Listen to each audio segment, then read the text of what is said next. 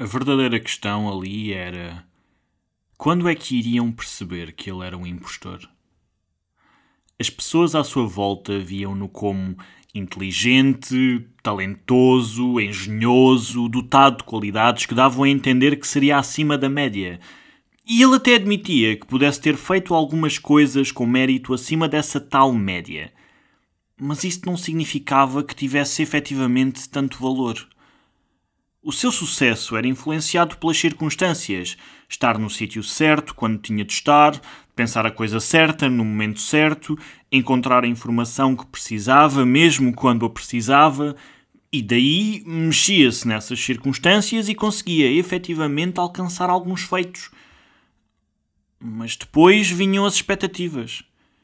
Fazer coisas bem feitas levava a elogios, que levavam a questionar o próximo feito, que levava a palavras expectantes sobre a sua qualidade, às quais ele sorria e acenava, enquanto até se orgulhava um pouco, mas morria por dentro por ter a certeza que essa expectativa não se concretizaria. É que ele não era assim tão bom. E ele vivia aterrorizado do dia em que toda a gente à sua volta o percebesse. Não devia faltar muito era a qualquer dia, a partir de agora. E o que aconteceria quando se apercebessem da sua farsa, da sua falta de qualidade? É que ele era muito banal.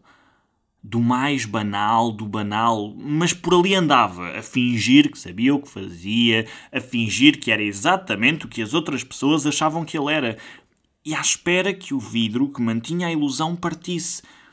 Porque era como se a sua vida fosse um zoo as pessoas viam o que estava dentro da jaula de vidro e, e ele sentia que estava nessa jaula, como se tivesse de continuar a fingir o que as outras pessoas queriam ver. Mas no dia em que o vidro partisse e ele saísse da jaula, passariam a vê-lo como ele era. Um tipo com sorte, um tipo banal, um impostor.